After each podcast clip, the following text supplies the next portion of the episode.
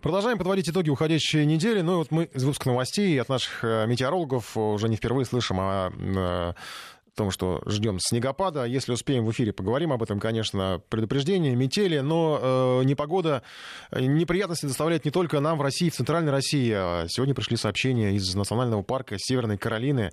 Там аллигаторы вмерзли в лед. И даже опубликовано видео, где торчат одни ноздри крокодилов. Э, говорят, что, правда, это не опасно, они просто впадают в спячку. Ну, конечно, мы не будем говорить об этом как об итогах недели, это просто так забавная иллюстрация. А если говорить о событиях, о заявлениях, которые были сделаны на этой неделе, то вот сегодня Министерство иностранных иностранных дел России предупредило россиян, э, которые выезжают за границу, об угрозе преследования со стороны США. Цитирую вновь, обращаемся к выезжающим за рубеж соотечественникам по поводу существующей там угрозы подвергнуться преследованию со стороны американских правоохранительных органов и специальных служб, как в США, так и по запросам их властей в третьих странах, что немаловажно, поскольку, как мы знаем, многих фигурантов э, сфабрикованных уголовных дел, которые сейчас э, пребывают в Соединенных Штатах, их захватывали в других странах. Ну и отмечается, что в случае экстрадиции в США российские граждане часто подвергаются предвзятому отношению со стороны следственных органов и судов, и для того, чтобы выбить нужные признательные показания, к ним применяют не только меры психологического воздействия, включая прямые угрозы, но и такой метод, как жесткие условия содержания, очень холодные или, наоборот, душные камеры, отсутствие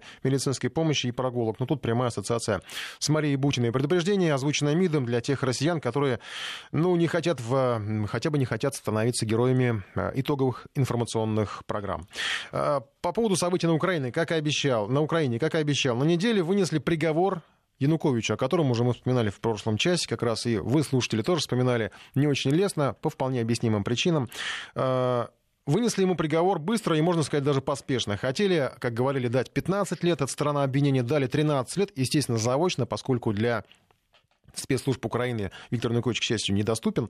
Многие, и мы в том числе, э, когда э, рассматривали, как освещать эти события, наивно предполагали в редакции Вести ФМ, что процесс будет длинным, обстоятельным, чтение приговора займет несколько дней, может быть, даже недель, но как-то все быстро случилось, буквально в тот же день Януковича приговорили. Сейчас на связи с нашей студией э, Владимир Синельников, Киев. Владимир, добрый вечер. Добрый вечер. А почему так быстро-то? А, потому что сейчас главная цель, которую ставит перед собой Киев на этом политическом процессе, это сделать так, чтобы э, э, процесс Януковича прошел как можно более незаметно. Первоначально предполагалось устроить грандиозное политическое шоу, рассказать о том, какой нехороший был Янукович, сколько он вреда нанес Украине, как он предавал родину, совершал государственную измену и так далее. В процессе, э, благодаря хорошим адвокатам Януковича, все это полностью развалилось. Тем не менее, его приговорили к 13 годам без совершенно каких-либо юридических оснований к этому. И сейчас власть просто стремится отвлечь внимание от э, абсолютно провального с точки зрения пропагандистской э, процесса и сделать так, чтобы о нем как можно быстрее забыли и желательно, чтобы забыли до выборов. То есть предполагалось, что где-то перед выборами устроят шоу, шоу не получилось, поэтому лучше забыть, нежели э, показывать о том, что официальный Киев в очередной раз потерпел очередное политическое поражение. Это страх перед Януковичем или просто перед темой Януковича, просто обсуждать его? Ну, как бы? Просто страх перед теми фактами, фактами, которые были вскрыты на процессе. Во время этого процесса впервые в публичном пространстве Украины, за рубежом это уже давно известно, но на Украине вокруг этого табу информационное абсолютное, так вот впервые прозвучала тема о том, что на Институтской людей расстреливали не представители тогдашней милиции, а сами майдановцы из гостиницы Украины. Это да, уже давно доказано, в принципе, уже не оспаривается, но на Украине об этом многие не знают. Впервые это было сказано на процессе Януковича. Были представлены доказательства, были представлены свидетельства. Э, то есть э, э, то, что произошло, дало абсолютно обратный результат. Вместо суда над Януковичем с точки зрения политической получился суд над нынешним режимом. понятно. Спасибо большое. Герой недельных казусов. У нас еще украинская тема одна. Это члены украинских делегаций. Сегодня уже тоже об этом много говорили. А, в парламентской ассамблее затолкали Ольгу Скобееву. Она пыталась задать вопрос вице-спикеру Верховной Рады Ирине Геращенко. А, та со своей стороны раздавала интервью, клеймила Россию. Ну, что неудивительно, обвиняла Москву в репрессиях. Там речь шла якобы существующих политзаключенных. В общем, все как полагается. Э, вопросы задать не получилось. Скобееву при поддержке стоящих рядом украинских депутатов попробовали оттеснить, оттолкать от Геращенко. Реплики э, Скобеевой оппоненты игнорировали, продолжали озвучивать тезисы о российской агрессии. Ну, в целом, это, конечно, неудивительно. Сама Ольга Скобеева обратила внимание на другое. Мы сейчас еще вернемся к связи с нашим коллегой Владимиром Снельниковым. Сейчас просто вот по этому инциденту, который был в парламентской ассамблее, э, наша коллега Ольга Скобеева предложила представить, как бы отреагировала мировая демократия, которая сейчас просто не замечает того, что произошло там, если бы на ее месте был репортер какого-нибудь другого западного канала, если бы вот его так оттянули от э, персонажа, который вышел пообщаться с прессой. В эфире программы «60 минут» Ольга Скобеева ответила на попытку обвинить ее в провоцировании конфликта. Обвинителями, что неудивительно, выступили украинские гости программы, но э, не слишком убедительно. Почему Европа прощает? Почему Украине все сходит с рук? Давайте Теперь сейчас по сути. Смотрите, да. в чем провокация? Они обвиняют меня лично в провокации. Да. Исходят из того, что провокация – это моя попытка задавать Ольга, неудобные да, вопросы. Вот это очень Является важный, ли это провокацией? Очень Нет. важный момент. Европарламент, кухня Проходил не брифинг. чужая, кухня общественная. Если брифинг закрытый, его проводят в закрытом помещении. Вот это было... В той части, тихо, которой она разговаривала со своими украинскими журналистами по-украински. Ей никто даже вопросы не задавал. Хотя у меня было и возможности права. Как только она обратилась к россиянам и стала россиян обращать, обвинять и оскорблять по-русски, я стала ей задавать вопросы. В чем провокация? В чем провокация? В том, что ей не понравились вопросы, в этом провокация. Я ее руками трогала, я ее оскорбляла, я ее унижала, я обращалась к ней на «вы», при том, что я ее не уважаю. Я считаю... Она Ольга. набросилась. Ее поддержали бандиты при Ольга, власти. Учитывая, что сегодня на европейских площадках, в том числе, такая полярная дискуссия, мягко говоря. Такие мероприятия надо делать закрытые. Вы абсолютно из-за правы. Из-за того, что украинцы идиоты, из-за того, что, из-за того, что они неадекватные украинцы... люди, те, которые власть захватили. Ну вот тут э, долго дискуссия продолжалась. Я, кстати, отмечу, что это не надо воспринимать, что украинцы идиоты. Это как раз вот имела в виду Ольга Скобеева тех самых украинцев, которые вот, Геращенко, вокруг Геращенко стояли, да, и э, пытались решить вопрос, как бы, вернее, заткнуть вопрос э, от российского журналиста, потому что, понятно, вопрос был неудобный. Ну, инцидент, в общем, такой неприятный, но гораздо комичнее выглядели украинские гости в Давосе. Это вообще, в принципе, своего рода такая характеристика украинских политиков и их присутствия в мировой политике. Кандидат в президенты Украины, экс-министр экологии страны Игорь Шевченко похвалился, что украл несколько шапок на форуме в Давосе. Их там раздавали бесплатно по одной на гостя. У нас Владимир Снельников снова на связи. Кто-то у вас э, заметил этот инцидент? Я так понимаю, что это не инцидент, это практически такой, ну, забавный поступок, да? Так пытался выставить это Игорь Шевченко? Не то что заметили, а просто очень прокомментировали э, и очень прокомментировали злом, извините за эту автологию, потому что Шевченко выставил все это в своей, на своей странице в социальных сетях и этим хвастался. Ну, давайте вдумаемся, чем хвастает человек? Тем, что там, где раздают бесплатные сувенирные шапочки, он приходит и как нищий попрошайка раз одну взял, вернулся за второй. Там была какая-то совершенно дикая за... фраза, она так и звучала, что я бы не был украинцем, если бы не... Совершенно верно. И Кошмар. более того, там вообще абсолютно была такая фраза. Более того, там была абсолютно унизительная унизительная ситуация, когда его остановил охранник, он клянчил у охранника по разрешению взять еще одну шапочку. То есть министр экологии, известный политик, кандидат в президенты, клянчит какую-то бесплатную шапочку, которую раздают просто дарами, которых у него уже было к тому моменту пять штук. Это просто это выражение менталитета. Э, менталитета, который человек, который считает, что унижаться нормально, что воровать по мелочам нормально. Э, и ему даже в голову не приходит, что этого нужно э, стесняться, что это нужно хотя бы скрывать. Ну, вы знаете, вот есть такая анекдотическая ситуация, когда из отелей возят э, тапочки, халаты, полотенца и так далее. Но люди же этим не хвастают, по крайней мере. А этот человек взял и вышел. Я вот так вот поступил. Uh-huh, ну, вот такие люди правят страной. Это как раз э, в тему того, кто приезжает за границу от Украины, какие люди при власти, их уровень интеллекта, их уровень морали. Ну, и адекватности. Это ну, очень яркий Да, помимо, помимо истории... Его кстати, на Украине за это. Mm. Помимо, помимо истории с шапочками, я так понимаю, что украинские, в том числе, наверное, пользователи слегка поулыбались над Владимиром Кличко. Сейчас уже про Виталия Кличко мы рассказывали, и вы в том числе рассказывали про его попытку выговорить слово «диджитализация». А, Кличко рассказал, э, что Украина красивая, сексуальная, и нас все хотят. Он, естественно, сказал это не по-русски, а по-английски. Я просто... Мы сейчас даже не будем это обсуждать, я просто хочу услышать, как это в оригинале на украинском звучит. Украина приваблива, сексуальна, та всі її бажають. Замечательно. По-моему, вполне мило. у нас, э, я просто сейчас проанонсирую, у нас в наших программах, э, у нас со следующей недели, я думаю, это начнется, поскольку все-таки Украина все ближе к такому ответственному дню, как выборы, у нас во время включения нашего коллеги Владимира Синельникова будет появляться такая рубрика, это своего рода такие портреты украинских кандидатов, или там, не знаю, украинская гонка. Каждый день кто-то либо что-то делает, какие-то заявления, либо кто-то включается в эту гонку, я так понимаю, там уже просто какое-то несчетное количество кандидатов. И попросим Владимира Снельникова рассказывать, ну, кто чем отличился вот этот, на этот момент, кто стал какой-то звездой, кто антизвездой, а, кто, может быть, что-то сказал или сделал, хотя кандидаты, как правило, больше говорят. У нас будет в этом месте как раз, э, наверное, заставка этой рубрики, она пока еще не готова, надеемся, что на следующей неделе появится. А прямо сейчас, у слова Владимиру Снельникову, кратко какие-то, какое-то резюме вот по сегодняшним предвыборным делам.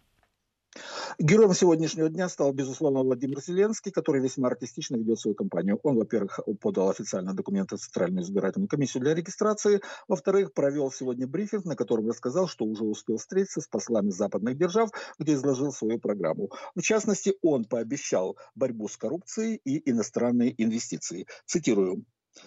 Мы победим всю коррупцию, которая есть в нашей стране. Это будет сложно, но мы это сделаем когда все западные инвесторы поверят в нашу страну, это одна, будет одна из сильнейших армий, потому что когда сюда вкладываются большие деньги, это будет сильная защита. Конец цитаты. А, у меня возникло ощущение дежавю, где-то я это уже слышал, да, вспомнил, это говорили все предыдущие а, кандидаты в президенты, последним из них был Петр Порошенко. Очевидно, Зеленский решил, что если это принесло успех другим э, кандидатам в президенты, такие обещания, это принесет успех ему. Спасибо большое. Владимир Синельников с такой фин, финальной, э, завершающей украинскую тему рубрикой о портретах украинских э, кандидатов. Сейчас давайте к нашим событиям. Сегодня было интересное событие. Премьер Дмитрий Медведев побывал в учебном театре ГИТИСа. День российского студенчества. Всех поздравляю и с Татьяниным днем в том числе. Глава правительства приехал лично поздравить учащихся с праздником. И ректор ГИТИСа Григорий Заславский, а он еще и наш коллега, радиожурналист, встретился с премьером, рассказал о том, как здание ГИТИСа приводили в порядок. Сейчас Григорий с нами на связи. Григорий Заславский, ректор ГИТИСа. Я э, уточняю для тех, кто не услышал. Григорий, добрый вечер.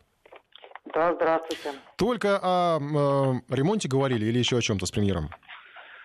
С премьером можно говорить не только о ремонте, поэтому мы, конечно, говорили не только о нем, не только о празднике, э, день э, э студенчества, День великомученицы Татьяны, но и о многих проблемах театра, и даже о 44-м федеральном законе, который коснется наших студентов, как только они выйдут из стен института, потому что по нынешнему закону, если, например, э, заболевает актер в э, театре и нужно пригласить актера со стороны, то по закону нужно вывешивать котировку, дать этому предложению отвисеться на протяжении 10 дней, только после этого заключать договор с артистом, который, естественно, предложит ну, там, может, там, единственным поставщиком, но все равно это должно провисеть вот эти вот самые необходимые по закону 10 дней.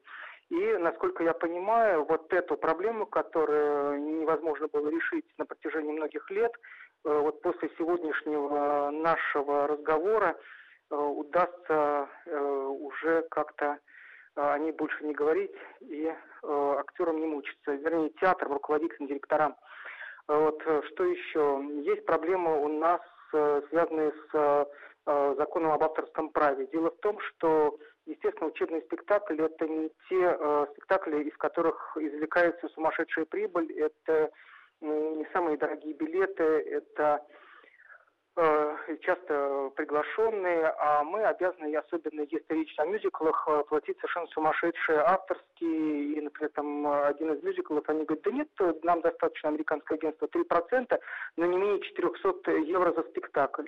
Естественно, такие деньги мы платить никогда не сможем, потому что все наши сборы за спектакль часто бывают меньше, потому что, опять же, мы не извлекаем прибыли. Еще, э, конечно же, мы говорили и о себе тоже, и э, надеюсь, что э, удастся нам решить проблему общежития, потому что сегодня больше чем 50% э, студентов ГИТИСа это иногородние ребята, а наше общежитие э, способно разместить э, меньше 300 человек, а у нас их сегодня почти 900 иногородних, то есть сегодня уже э, в три раза почти не хватает.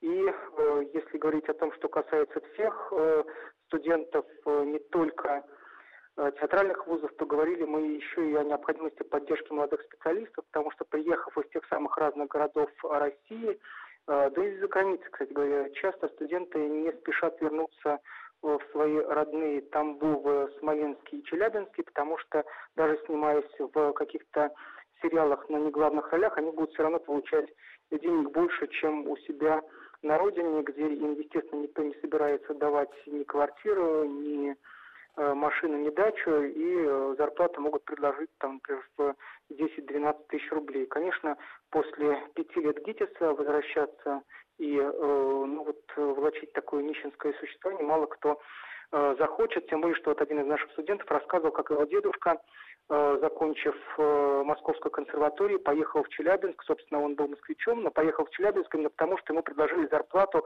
солиста филармонии 400 рублей, когда средняя зарплата обычная была 120. То есть это 400, тогда это была совершенно профессорская зарплата. И вот он э, до сих пор и выступает в Челябинске и стал заслуженным артистом России. Это тоже, в общем, мне кажется, проблема, которую можно будет решить. Еще нам э, председатель правительства обещал подарить э, тренажерный зал. Э, вот, И еще вы, мне кажется, спектакль какой-то показали. Мы показали ему отрывок из э, азербайджанской классической оперы Марш, э, «Аршин Малалан», которая нам известна по исполнению отдельных номеров э, нынешним послом Азербайджана в Российской Федерации.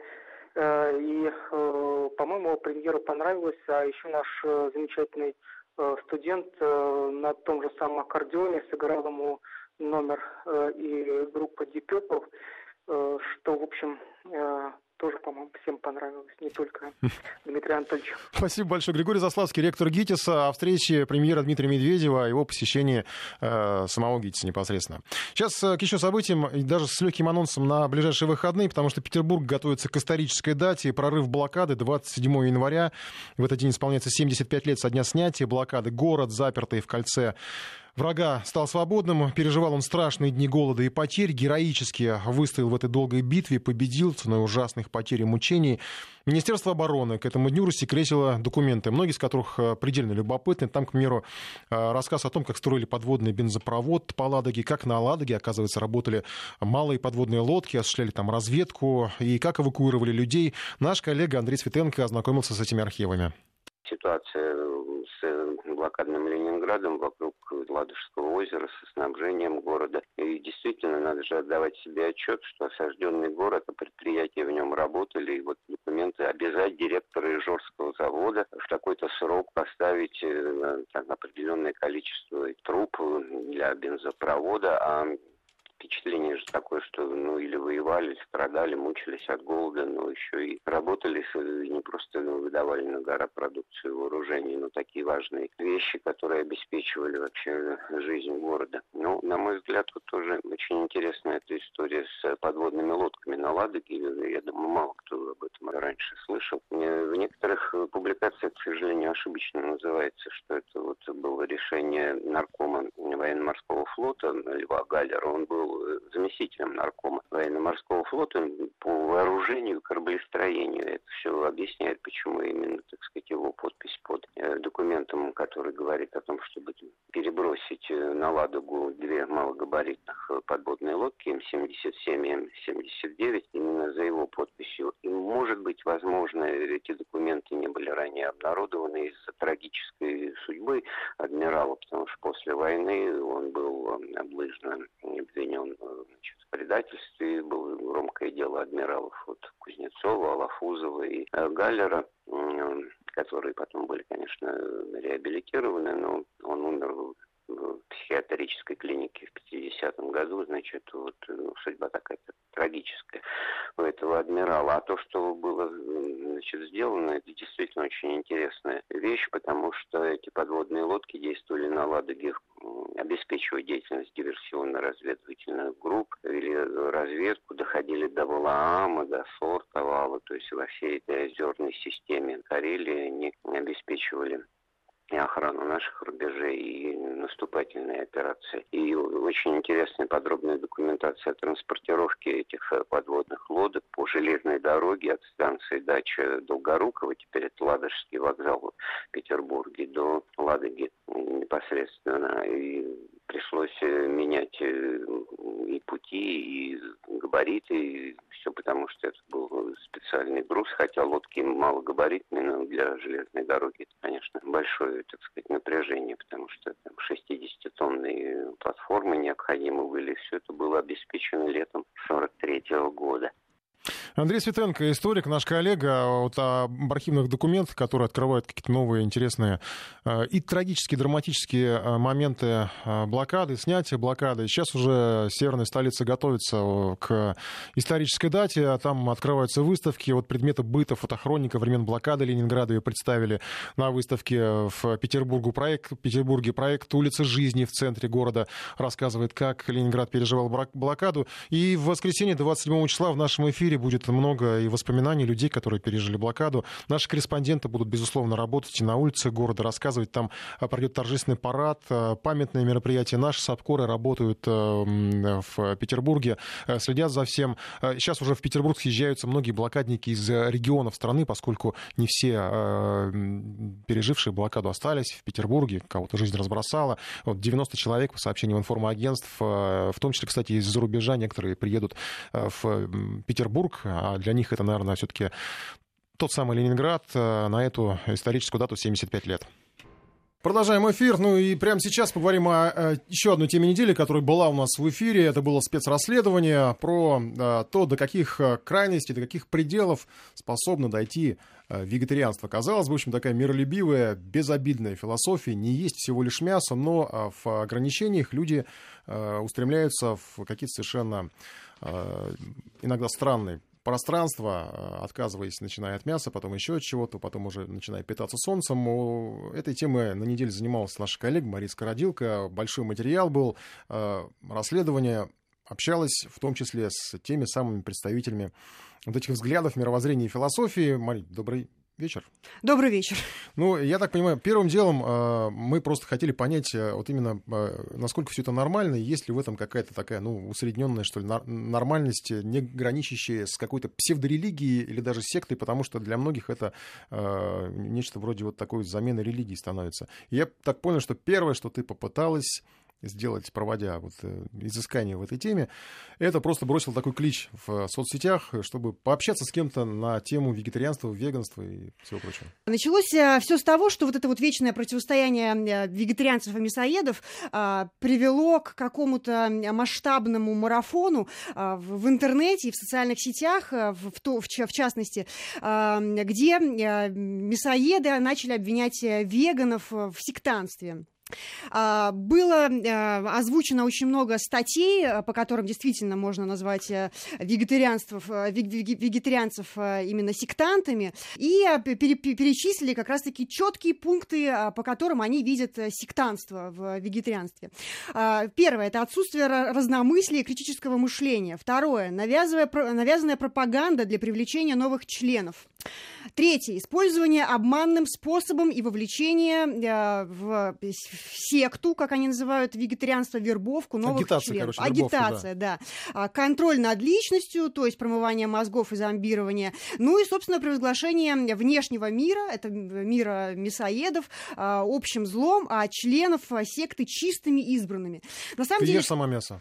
Я ем, да. Те, кто е... твои знакомые. Я просто сейчас вот ты последний да. пункт, что это зло, что мы это зло, да, вот те, кто едят или это они нас называют злом. Они нас называют злом, да. Я просто пытаюсь внутри себя понять, я считаю ли их злом. Да я тоже задалась таким вопросом, вот как раз-таки перед тем, как а, начать работу над этим материалом, я написала пост так, в, так. на Фейсбуке. А, совсем безобидный пост. Э, текст гласил о том, что я ищу а, четких приверженцев а, вегетарианства и а, их противников с хорошей позицией, а, с понятной, хорошей всем позицией, которые смогли бы поучаствовать в батле. Веган а, против мясоеда. Я получила огромное количество сообщений от своих друзей. А, я Которые уже больше не друзья. Не могу сказать даже, что... Да, которые больше уже не являются моими друзьями. Потому что за эту неделю они от половины отписались вот от моих, э, от моих сообщений. Да. Обвинили меня, конечно, и в всего лишь безобидный пост, заметьте. Я написала всего лишь, что я ищу людей. В шовинизме. Обвинили меня э, в пропаганде мясоедения, хотя ни одного слова об этом не было. Пост всего лишь о том, что я ищу людей. А, то есть получается, что люди даже не читают конкретно сообщения, а переругались моментально. Вот в неделю все переругались, да. Не и удивляет- сказали, что истина важнее. Истина у А, каждого и- своя. Ну, истину никто не нашел, естественно. Нет. Меня не удивляет, потому что на форумах, э, посвященных вот таким темам, а, творится, по-моему, то же самое. Там э, как раз вот та самая вербовка, агитация происходит. А и это на самом деле и... Я просто сейчас пытался вот твои слова о зле, ой, зла, где она пролегает. Я просто понимаю, что для меня это, конечно, не зло, в принципе. Пока это не касается меня, пока мне не пытаются в это втянуть, это превращается, превращается в такой раздражитель. И Так оно и есть. Это и по сути это раздражитель, потому что я задалась тоже таким же вопросом. Ведь ем ли я мясо, да? Вегетарианец я или мясоед? Да, я его ем, но я его ем... По сути, я даже начала вспоминать, когда я его ела. Я ела его очень давно. Но если ты не зацикливаешься, да, не зацикливаешься на еде, а просто живешь, ты живешь, делаешь какие-то свои дела, и когда для тебя не является ку- еда не является культом, тогда вроде бы все в порядке. А когда ты получаешь вот эти вот сообщения, да, когда люди начинают делить себя на какие-то Тогда классы, мы получаем те самые примеры, которые были в твоем сюжете, кстати, вот про тогда начинается супруга. вербовка, понимаешь? Супруга, кот- супруг, который там э, Ситуация, да, нашумевшая, нашумевшая история, которая была э, давным-давно, э, тиражировалась э, СМИ, она как раз-таки получила продолжение э, уже буквально на днях. А, Нашумевшая история двух э, сыроедов в прошлом, вегетарианцы, сыроеды и семья Глубковых, Роберт и Ну, Наталья это такая крайность от Это, вегетарианства, в это, принципе. это среднее, Продолжение, это среднее продолжение. продолжение просто вегетарианства, да. А, э, семья достаточно была благополучная до того момента, благополучная в, в их фудстори, я бы так сказала, до того момента, пока у них не родился общий ребенок. С рождением ребенка а, жена просто приняла решение, логичное решение, потому что она врач-педиатр, отказаться от э, такой крайности, как сыроедение, вегетарианство, и перейти к нормальному все-таки рациону, потому что у нее был маленький ребенок, ну и как-то ребенка нужно было тоже кормить э, нормальной едой, э, сбалансированным, сбалансированным питание должно было быть у него. От э, религии, скажем так, от фуд-религии, определенной э, вегетарианства, отказалась вся часть семейства вот этого вот, потому что там был еще другой сын, кроме отца. Отец э, про- продолжил фанатично изучать э, систему вегетарианства, сыроедение э, и перешел в наступление. Запретил жене, запретил жене кормить детей нормальным, нормальной едой. Как оно обычно бывает, такие противостояния закон- закончилось как раз закончились разводом и семейным, семейным таким переполохом, потому что жена сбежала от такого навязчивого все-таки обращения в веру вегетарианства а, мужа в Израиль. А, Экс-супруг Там ее потом там нашел, и начал, да, и началась, и началась Вот это вот страшная ис- история, м, напоминающая триллер, потому Ну, что да, муж да. начал, нанял, а вот уже как сейчас, известно, нанял ам, детективов и всячески преследует как раз-таки свою бывшую семью, навязывая м, вегетарианство. А, но а, это такой пример, в принципе, вот немножко психологического нарушения э, отношения к ситуации. Но есть ведь и другие истории, которые ты тоже узнавала в процессе своего поиска информации, которые, когда, как ты называешь, фуд-религия, да, она превращается в такую бизнес-модель, когда люди реально просто начинают зарабатывать деньги на этом. Несколько лет назад индийское телевидение и а, европейское телевидение просто подхватило как раз эту историю, потому что они же а, транслировали историю в прямом эфире. Европейское телевидение, я знаю точно, в Ге- в Германии это точно транслировалось. В Индии был проведен а, сенсационный эксперимент, как называли ученые индийские э, к тому времени, а, в котором известного гуру солнечного голодания, это солнцееды, Это крайность от сыроедения крайность, уже. это крайность Когда всего вегетарианства, это когда только солнце. Нельзя ничего, кроме солнца и некой а, загадочной энергии, которую ты получаешь от всего движущегося вокруг. Прохад Джани. О, его подвергли вот как раз-таки строгому наблюдению. Опыт э, длился 15 дней, а итогом которого вот стало, э, ну, голословное заключение вот этих вот двух ученых индийских, которые не подпускали к эксперименту никого, а, о том, что их подопечный, их экспериментуемый Прохад Джани а, выстоял не съев за 15, за 15 дней ни крошки еды, а, ни капли воды не выпив, он выстоял жив до сих пор и чувствует себя прекраснее, намного лучше, намного лучше, чем он чувствовал себя до начала эксперимента. И ради чего все это было? А, а было это все ради бизнес-модели, ради, ради того, чтобы продать, а, продать а, идею а, выживания без еды а, американским космонавтам в НАСА. Ученые поспешили обратиться в НАСА буквально на следующий день.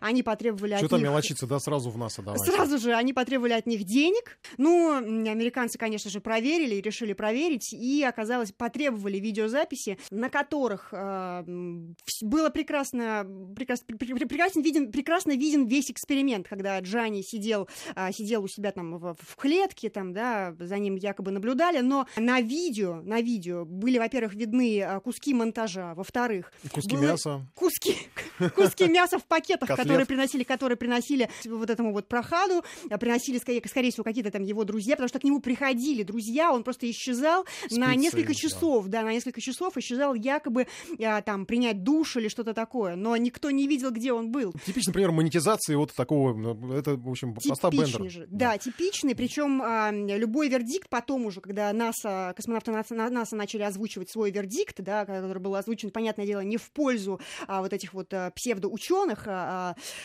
встречался нападками со стороны вот этих вот ученых, ну, как оно обычно бывает а, в сектах, потому что... Мне кажется, представитель нас сам виноват, что потратили на это столько времени, а потом еще вынуждены были отбиваться от каких-то нападок. Ну, просто, по-моему, быть полным безумцем, чтобы ввязываться во все это.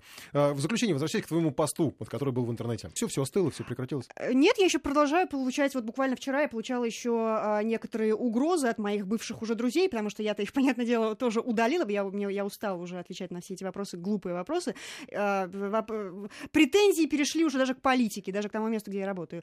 Будьте аккуратны в своих пристрастиях к еде. Мария Скородилка о своем исследовании, а, до чего может, могут дойти веганы, сыроеды и так далее, и солнцееды. Но мы сейчас продолжим еще эту тему, потому что она не закончена. И не закончена действительно, потому что у вас много сообщений. Ну, не надо учить меня, что такое сыроедение, потому что, да, действительно, вы правы, сыроеды, некоторые едят мясо, есть вегетарианцы сыроеды, есть там фрутоеды, что угодно. Вариантов сейчас напридумывали полно, мы не об этом, мы о крайностях, потому что совершенно справедливо а, наш слушатель Серж пишет, что вегетарианство с фанатизмом не надо путать, а, и вместо вегетарианства действительно для секта, для секты какой-то основой может стать любая другая сущность, а, поэтому как бы мы не о том, не о видах, мы не рассказываем, мы не пропагандируем что-либо, мы просто рассказываем о крайностях, до которых доходят люди, и об отношениях одних людей к другим, потому что действительно они, ну вот на примере нашего корреспондента, который пытался это расследовать, как-то разобраться в этом, они просто, ну, совершенно безумные иногда реакции на то, на обсуждение этих тем. Поэтому я не предлагаю даже особо обсуждать. Проголосуйте для вас веганы вот эти вот, ну и все, что с этим связано, опасно, вы считаете?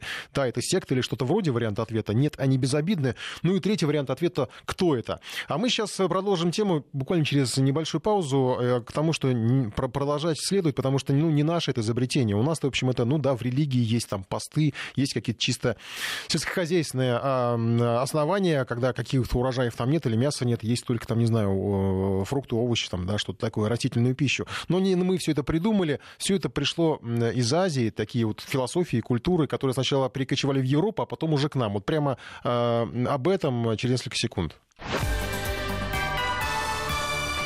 Вести ФМ. Елена Балаева из Лондона на связи с нами. Лен, добрый вечер. Да, добрый вечер, У нас не так прям много времени, буквально ну, около двух э, минут, э, чтобы поделиться твоим, э, твоей информацией. Мы говорили о наших безумствах в отношении сыроедения, там, фруктоедения, травоедения. Что у вас с этим происходит? Я знаю, что у вас там тоже не все спокойно в Европе. Вы знаете, веганство у нас здесь э, процветает. На самом деле понятно, откуда даже, почему так сильно э, людям понравилось. В 2013 году на Западе был очень сильно популярен документальный фильм об издевательствах над животных. Вот после этого, как показывает статистика, очень много людей стали э, отказываться от мяса и вообще от продуктов животного происхождения. Но вот смотрите, сегодня, Николай, как раз перед тем, как э, я сейчас вот выхожу в эфир, я сегодня обедала с э, подругой, англичанкой, которая э, говорит, что она веганка. Она э, действительно не ест мясо, она не, не ест продукты животного происхождения, но э, когда в кафе нам дали десерт, а, она сказала, знаешь, здесь так все классно, я понимаю, что там и молоко, и яйца, ты только никому не говори, что я это съела, мне так хочется съесть этот торт, что я его съем. Вот 3 миллиона э, британцев сейчас называют себя веганами. Я предполагаю, что на самом деле подавляющее большинство такие же, как эта моя подруга. Они, не говоря никому, все-таки временами едят Просто мода. Э, продукты животных. Э, это модно, да, но они заботятся о своем здоровье, говорят, что у них действительно позитивные изменения, но есть очень-очень э, такая активная, радикальная группа веганов, которая э, особенно активизировалась и активизируется каждый год накануне Рождества, когда люди закупаются здесь гусями и индейками, э, в супермаркете э, в известном Великобритании. Они воинствующие такие вот радикалы, веганы были, они э, набрасывались буквально на покупателей, говорили, вы сюда пришли за смертью, так давайте покупайте покупайте. И это очень, конечно, отвращало покупателей, но все равно люди покупали мясо. Но есть совершенно жуткие случаи, когда люди э, ну, буквально доходят до рукоприкладства, нападают на фермеров, которые выращивают свиней, э, и э, заставляют их э, тратиться, э, речь идет о миллионных тратах на э, охрану, на безопасность, потому что э, поступают угрозы сжечь, поджечь такие фермы и, и мясокомбинаты, и, э, по всей видимости, такое движение будет только еще, еще mm-hmm. больше набирать силу. Mm-hmm. Николай. Спасибо большое, Елена Балаева. Вот, ну, как мы видим, крайности не только у нас, и не только в постах нашего корреспондента, который попытался просто узнать э, чьи-то точки зрения, но и э, в Европе, в том числе и в Великобритании. Итак, подводим итоги голосования. Опасны ли для вас вот эти самые вегетарианцы? 45% наших слушателей что считают, что да, что это секта или что-то вроде этого. 35% говорят, что нет, они безобидны, и 19% пишут, кто это такие. Ну, у нас э, большой отклик от аудитории. Я боюсь, что, судя по откликам, нам еще придется возвращаться к этой теме. Э, тут э, один из наших слушателей пишет, вегетарианец, 35 лет, разумный, на себе испробовал все. Поговорим. И самое интересное, что на аватарке у вот этого слушателя гриб вы знаете, что-то я боюсь с вами говорить. А, ну, по крайней мере, давайте. Мне кажется, что я еще не готов. А есть личный опыт. Не ел, не пил 5 дней. Знакомые 14 дней не ели, не пили. Не связано с вегетарианством. Ну, я уж не знаю, с чем еще может быть связано такое длительное голодание. Может быть, с административным арестом или еще с чем-то, хотя там кормят. На этом мы завершим нашу программу. Близится она к завершению. Хороших всем выходных. И выходные обещают быть снежными. Уже в новостях вы слышали, что предупреждают водители и всех, кто выйдет на улицу, быть аккуратнее. Сергей Гололобов, наш коллега, собрал все предупреждения. Лопата и лом – главные старые помощники хозяина в снегопад. Правда, к выбору этого нехитрого инструмента тоже надо подходить с умом. Бескорыстными помощниками практически во всех вопросах сейчас выступают интернет-блогеры. Не обошли они своими размышлениями и тему лопат. Главное, что можно вынести из их комментариев, это снеговая лопата не должна быть дешевой. Гоняться за дешевизной себе дороже. Теперь вот это несчастье. Значит, эта лопата куплена за 300 рублей. Хочу еще раз всем сказать сказать. Лопата для снега не может стоить 300 рублей. Что с ней не так? Во-первых, вот этот узел. Там очень тонкий пластик который ломается просто при первом же минимальном усилии. А усилие, извините, достаточно серьезное, когда целый ковш лопаты наполнен снегом, да еще если предположить, что он мокрый. У дешевой лопаты хрупкий пластик. Как только температура падает хотя бы до минус 10, он раскалывается как стекло. Да и вообще пластмасса лопата не должна быть тонкой. Что с ней второе не так? Если эту лопату пошевелить ее вот эти бортики рукой, вы увидите, что она трепыхается вся, и она не жесткая. Точно так же она ведет себя и на улице. Трепыхаясь так, убирать этой лопатой снег невозможно даже с простых и ровных поверхностей, потому что она постоянно как бумажная, крутится вся из стороны в сторону. Хорошая снеговая лопата должна начинаться так примерно с тысяч с двух с половиной. И тогда появляется гарантия, что она прослужит несколько сезонов. Хотя технологии не стоят на месте, и в продаже появились лопаты электрические на аккумуляторах, а также мото. Отзывы о них противоречивые. Основная претензия, что они капризные и не во всех ситуациях применимые. Камень попадет в шнек, и он сломается. Проблемы возникают с альдышками и мокрым снегом, забиваются и не крутятся. Опять же, очень неприятно работать против ветра. Все летит на оператора лопатой назад на уже убранную площадь. Ну, немножко дует именно в эту сторону южный ветер. Вот даже за шиворот снег нападал. Я был в Балаклаве. Вот это как? Хочу вас заверить, что вот эта лопата для уборки двора не подходит. Я даже не о деньгах говорю, она немного и стоит. Это называется дурной труд. То есть, то, что я убирал, я сейчас по новой надо будет убирать. Впрочем, другие хозяева электролопатами довольны, так как они позволяют экономить силы. Правда, опять же, работать ею лучше в определенном температурном диапазоне. Рекомендуется применять снегоуборщик при температуре воздуха от минус 5 до минус 30 градусов по Цельсию, когда снег сухой и легко рассыпается. Им удобно пользоваться, когда снег рыхлый, свежевыпавший когда слой снега не превышает 15 сантиметров. Но если снег глубокий, толщиной более 15 сантиметров, можно снимать его слоями. С последствиями снегопада можно бороться и с помощью химических реагентов. Правда, на частных подворьях к ним относятся с опаской. Все-таки это химия, и если по участку ходят животные, кошки, собаки, то они, во-первых, занесут эту соль в дома, а во-вторых, могут поранить химическим ожогом лапы. Но песок тоже не выход, ибо грязен, поясняют опытные дворники. От песка остается очень большая грязь, которая тащится не только за машинами, но и, соответственно, в подъезды, квартиры, дома, все это тащится. А тут реагент удобнее, здесь просто как лед тут немножко подтопился, он отщелкивается весь. Просто лопатками все это очищается. Бояться современных химреагентов еще не нужно по той причине, что они сейчас все нового поколения. На основе хлорида кальция, а не натрия. Во-первых, это фактически мел, можно сказать, даже полезный. А во-вторых, его надо намного меньше для растопки снега, нежели простой соли, рассказал телеканалу «Россия» представитель компании по продаже реагентов Дмитрий Песочный. Для того, чтобы добиться одного и того же плавящего эффекта, хлорида натрия вам понадобится чайная ложка из расчета на стакан воды, в то время как хлорида кальция вам понадобится щепоточка этого материала.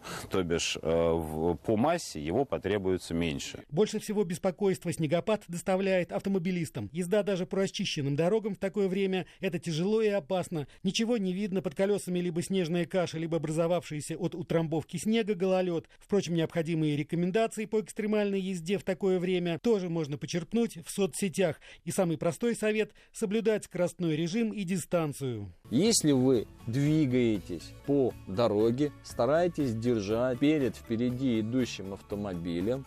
Если у вас скорость 50-60, минимум 50-60 метров, чтобы у вас было время достаточное среагировать и успеть затормозить. Далее, внимательно следите в зеркало заднего вида и в боковые, насколько автомобили сзади тоже держат дистанцию по отношению к вам. Далее, в сильный снегопад лучше начинать движение не с первой передачи, а со второй. В этом случае легче контролировать процесс пробуксовки колес, и автомобиль быстрее начинает разгоняться. Это актуальный совет и для автоматов, потому что у них обычно тоже есть ручной режим. Его и надо включить перед началом движения. Если со второй передачи не получается у вас тронуться из-за глубокого снега или подъема, трогайтесь с места на первой передаче. Как только машина начинает движение, сразу переключайтесь на вторую. Советов на самом деле десятки. Тормозить на скользкой дороге нужно импульсными движениями или двигателем, постепенно переключаясь с повышенной передачи на пониженную. Все действия плавные и с достаточным запасом по дистанции. Ехать на нейтралке на скользкой дороге нельзя, так как при заносе вы можете не успеть включить скорость. Правый поворот опаснее, чем левый, потому что при правом повороте машину выбрасывает на встречку, а при левом повороте ее выкидывает с дороги. Зная, что будет снегопад, лучше не заезжать не только на бездорожье, но и на дороги, про которые неизвестно, чистят их или нет. Ну а если уж застрял, то буксовать не нужно, надо копать. А для этого возить с собой раскладную лопату, советуют блогеры. Еще в машине можно возить кошачий наполнитель. Он хорошо впитывает влагу и затвердевает. Его можно подсыпать под колеса. Он хорошо увеличивает сцепление колес с дорогой. Причем копать нужно не абы как, а с определенной тактикой. Естественно, откапываем все колеса.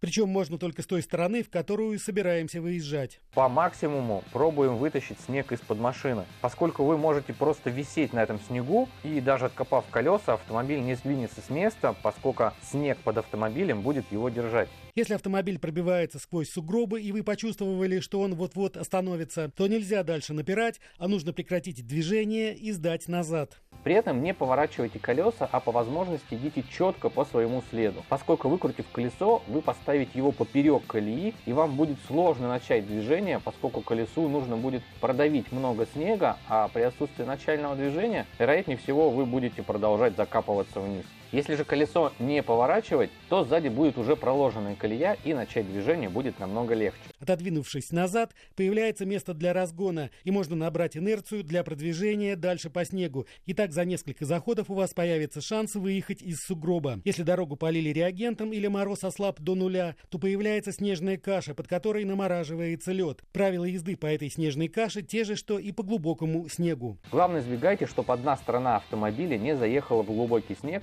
а другая осталась на льду в каше. В такой ситуации сложно будет выехать, поскольку сцепления у колес будут разные, и одно будет буксовать, а другое крепко стоять в снегу. Вообще, выезжая куда-нибудь в мороз или снегопад, лучше иметь с собой необходимый тревожный чемоданчик. Что в него должно входить? Во-первых, лекарства, например, от давления. В стандартной аптечке их нет, а также фонарик, перчатки и теплую одежду, пояснил председатель правления гильдии автошкол Сергей Лобарев. Следующий важный момент – это обувь. Иногда некоторые валенки. Женщины многие имеют зимнюю обувь, тоже, что очень правильно. Безусловно, это и для стекол не замерзайка бензин. Пусть все смеются, но напоминаю, 2-3 литра пусть в машине лежат.